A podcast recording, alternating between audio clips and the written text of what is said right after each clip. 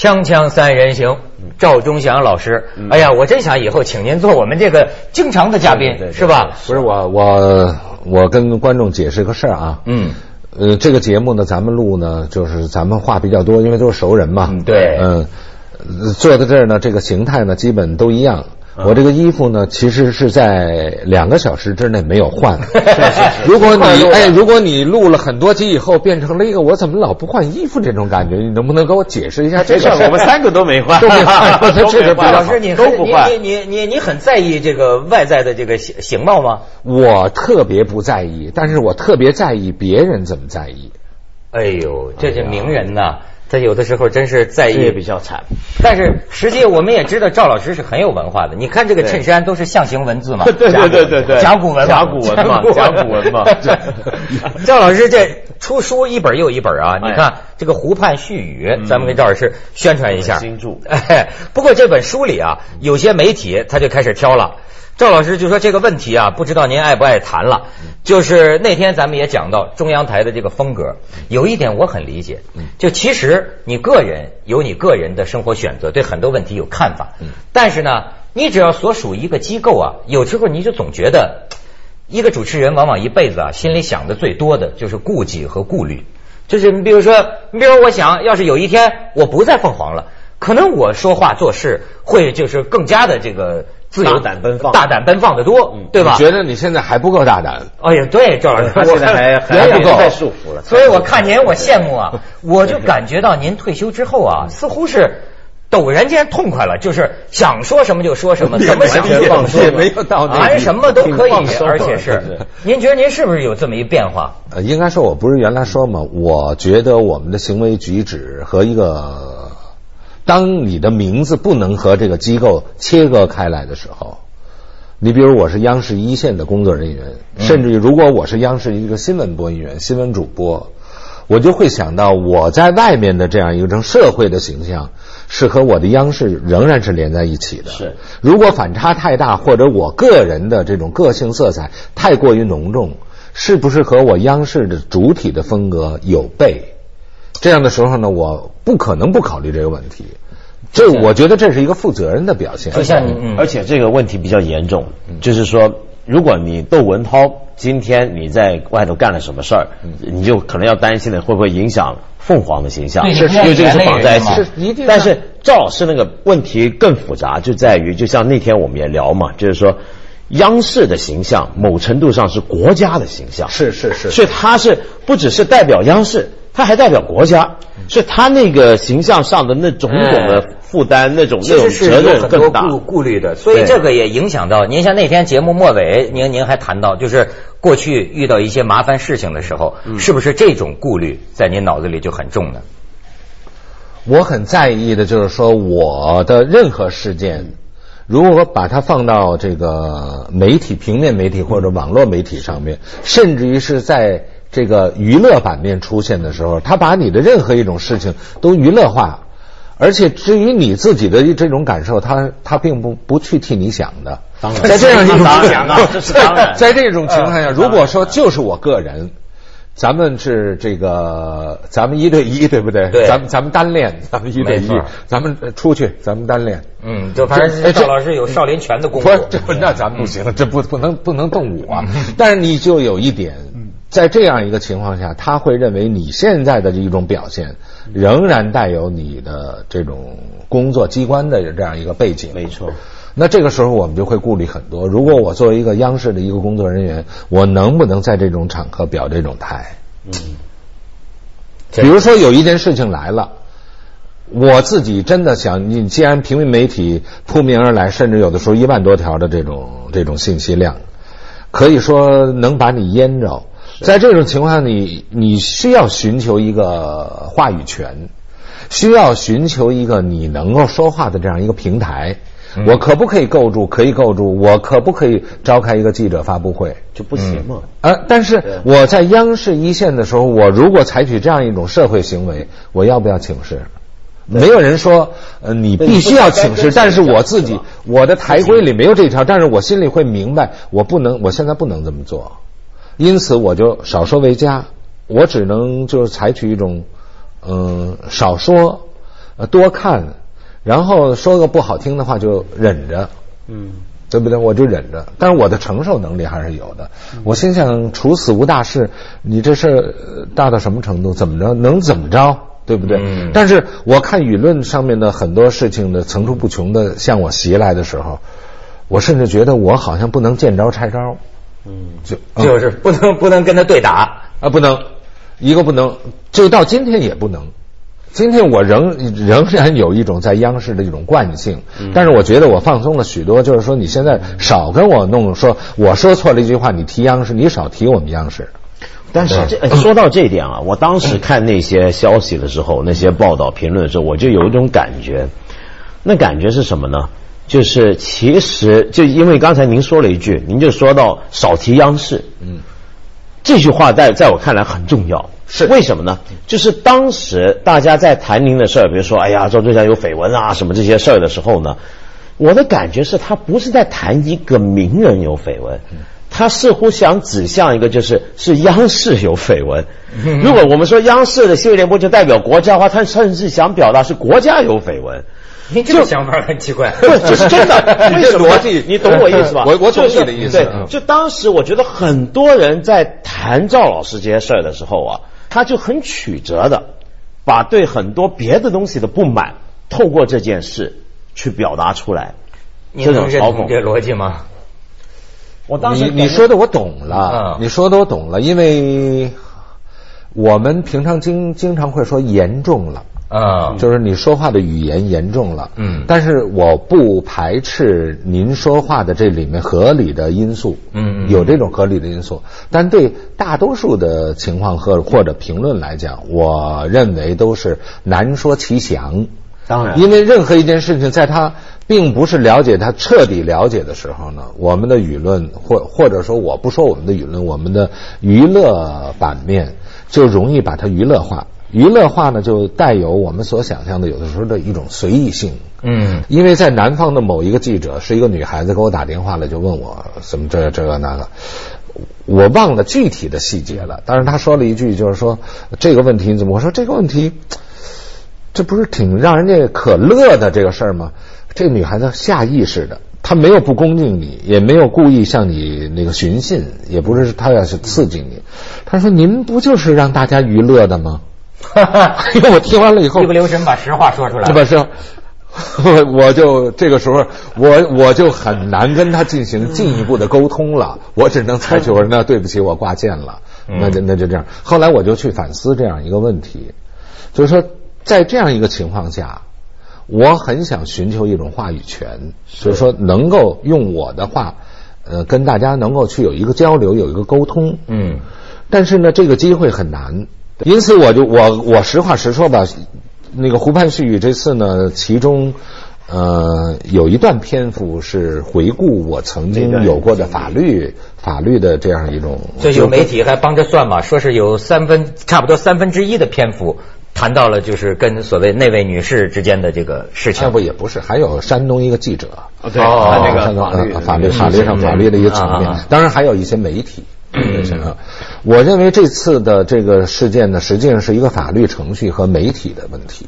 嗯，因此前不久在上海开一个呃新闻发布会的时候，曾经出现过两个现象，一个现象就是我也失言了。我当时你也说，我觉得这放学的这种心态，对有的时候就不太紧张啊，就放开了。我就说你你们今天提的问题太温和，你们随便爱提什么问题，你们可以提你们认为非常尖锐的问题，你们可以无所不问。你们不要认为我好像要回避什么，有什么顾忌。我说我今天没有，你们你们可以问。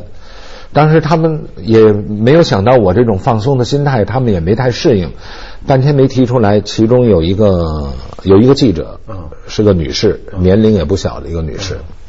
他就说：“其实你说你的书里其实也没写出什么，我们呢还想知道他再深层次的那个背后，你能不能实话实说还有什么？”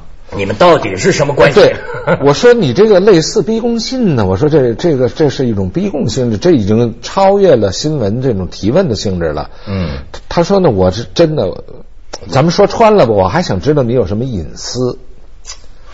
那不，人家已经说了，我仍然觉得这个问题提的很可爱。我我真的没有没有任何想法，但是我就很随意的，我就问他，我说：“这位女士，咱们既然都是新闻界的同仁啊，当然年龄我比你年长，呃，但是呢，你既然问了这个问题，我觉得来而不往非礼也。你能不能先把你隐私跟我说说？”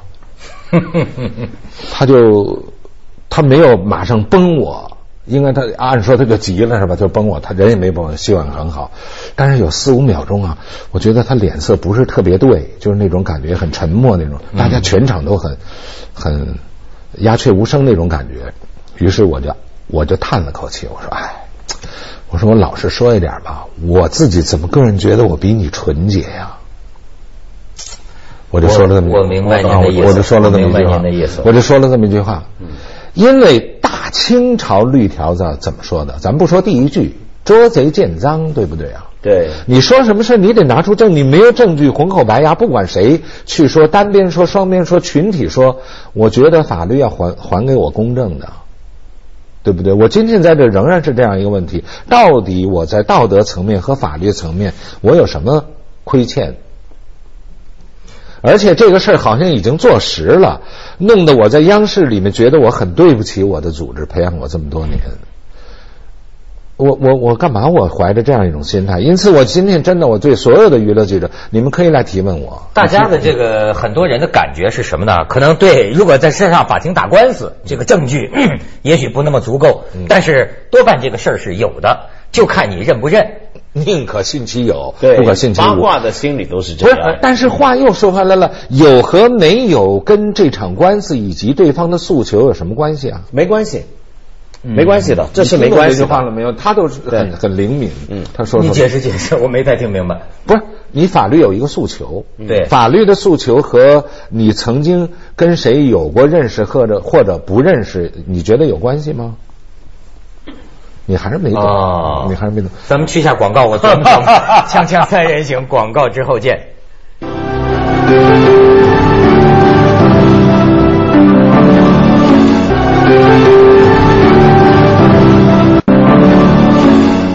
明白了，明白了 明白了反正就是说，法律是一回事儿，我个人的隐私，我没有义务向你交代，是另一回事儿，是吗？胡胡说不能这么说，你这意思就是说什么隐私啊？有还是没有啊？对呀、大家不就问这个吗？那你就别问了，你就判定不就完了？到底有还没有？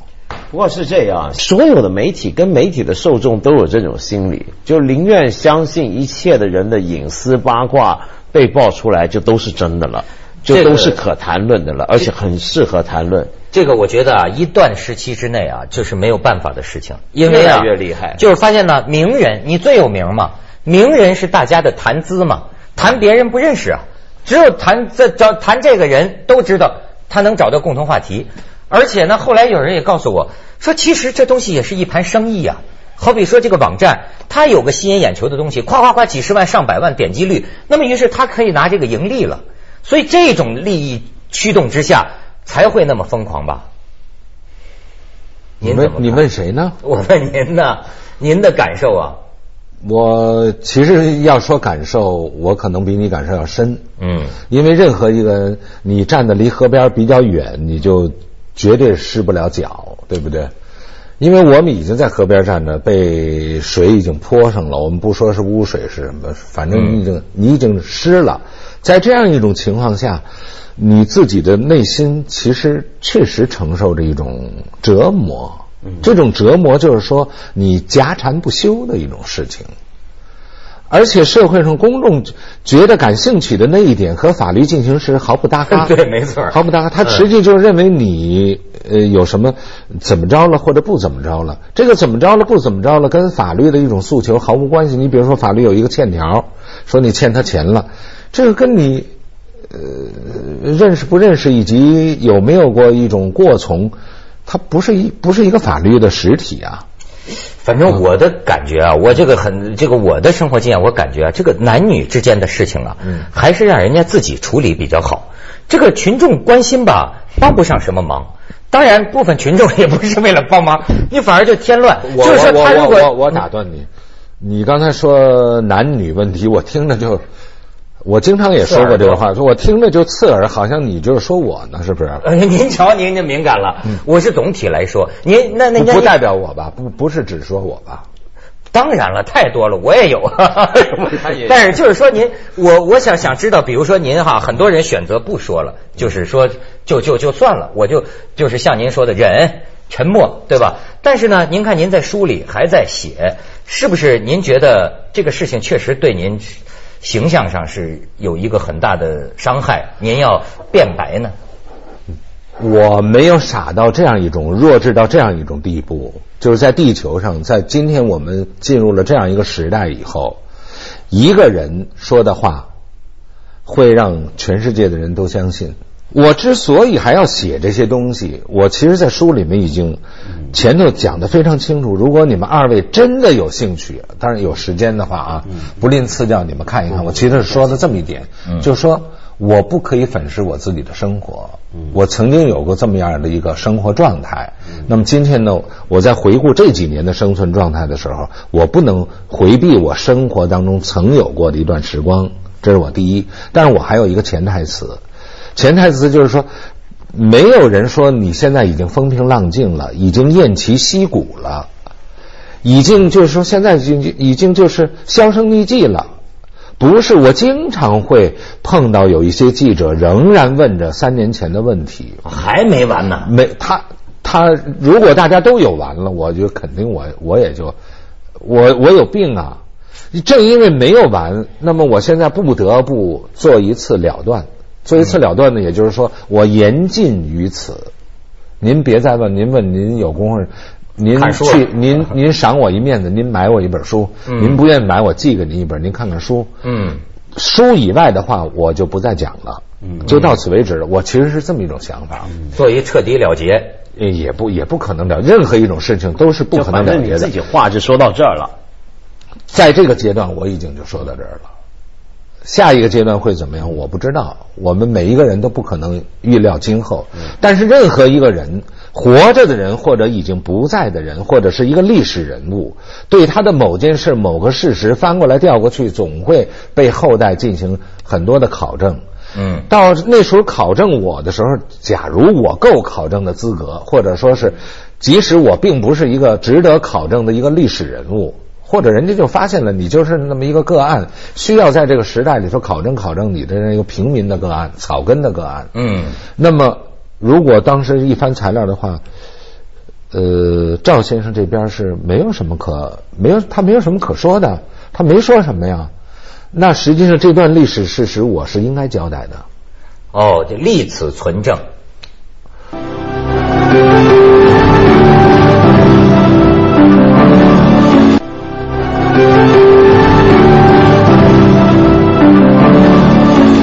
赵先生，你觉得这种事儿？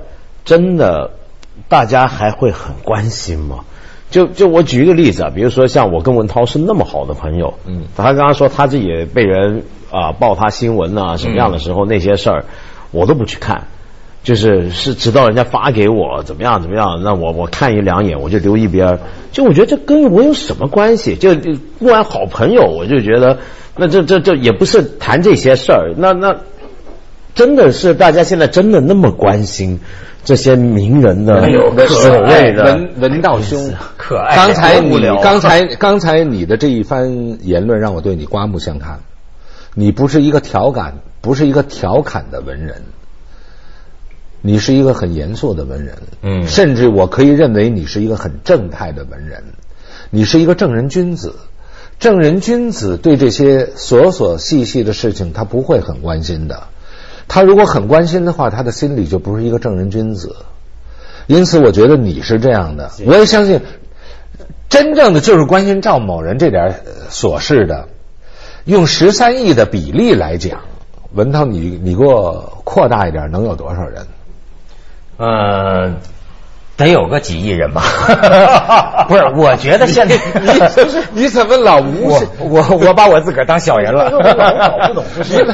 有那么多人吗？我觉得现在是个东家长西家短的社会。真的，你不能不承认，很多人聊天他没得聊啊，他就是拿这些打，他也不是多在乎，聊完了他就忘了。可是对他来讲是个乐儿，这也是我在身边看到的，很多人是这样啊。你呀、那个你你非常可爱，真的。我我认为我原来那个没有跟你这么长时间的谈话，说是在这样一个近距离的谈话的时候呢，我都觉得文涛呢，在我心目当中就觉得呢，他有点坏。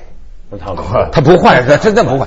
不，我说我认为，我向你承认我的 我看法是不对的赵。老师，您就甭说我坏了。再不说这，就是这意思。我当然你也可以说，认为我也有点坏，但是总 总而言之一点，他他有一点就是说什么呢？嗯，因为我这个里面有很多的这种谈资在哪儿呢？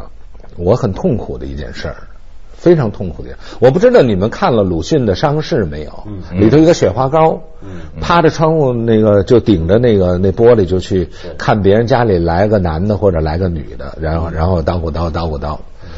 当然，这种雪花膏心态呢，应该说你不能避免，都不能免俗。我自己也有雪花膏心态，嗯，但是我不能容忍的就是说，有一些人在在写我的这个过程当中，后来他跟我非常彻底的坦白，他说：“老赵啊，您其实是很规矩一个人，我没有探听出您什么来。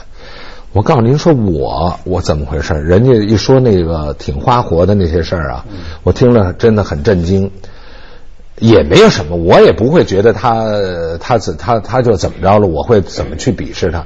但是我就觉得，你怎么可以在这样一种心态、一种处境当中，你居然堂而皇之的来写我呢？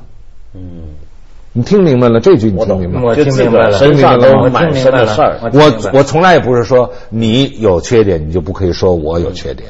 但是我很难过的就是说，你不能把你自己的心态强加于我呀。我们过去讲以己之心夺人之腹啊，你不可以这样。我觉得是应该是这样。我另外现在咱们把这话题打住好不好？打住打住现在构建和谐。我我今天不管怎么样，因为我书已经写了，已经出了，它已经是白纸黑字了。我现在覆水也难收了。那么它到底是怎么？接下来为您播出《人向二零一零》。古事，得失寸心知。咱们就以后再说吧。好，给赵老。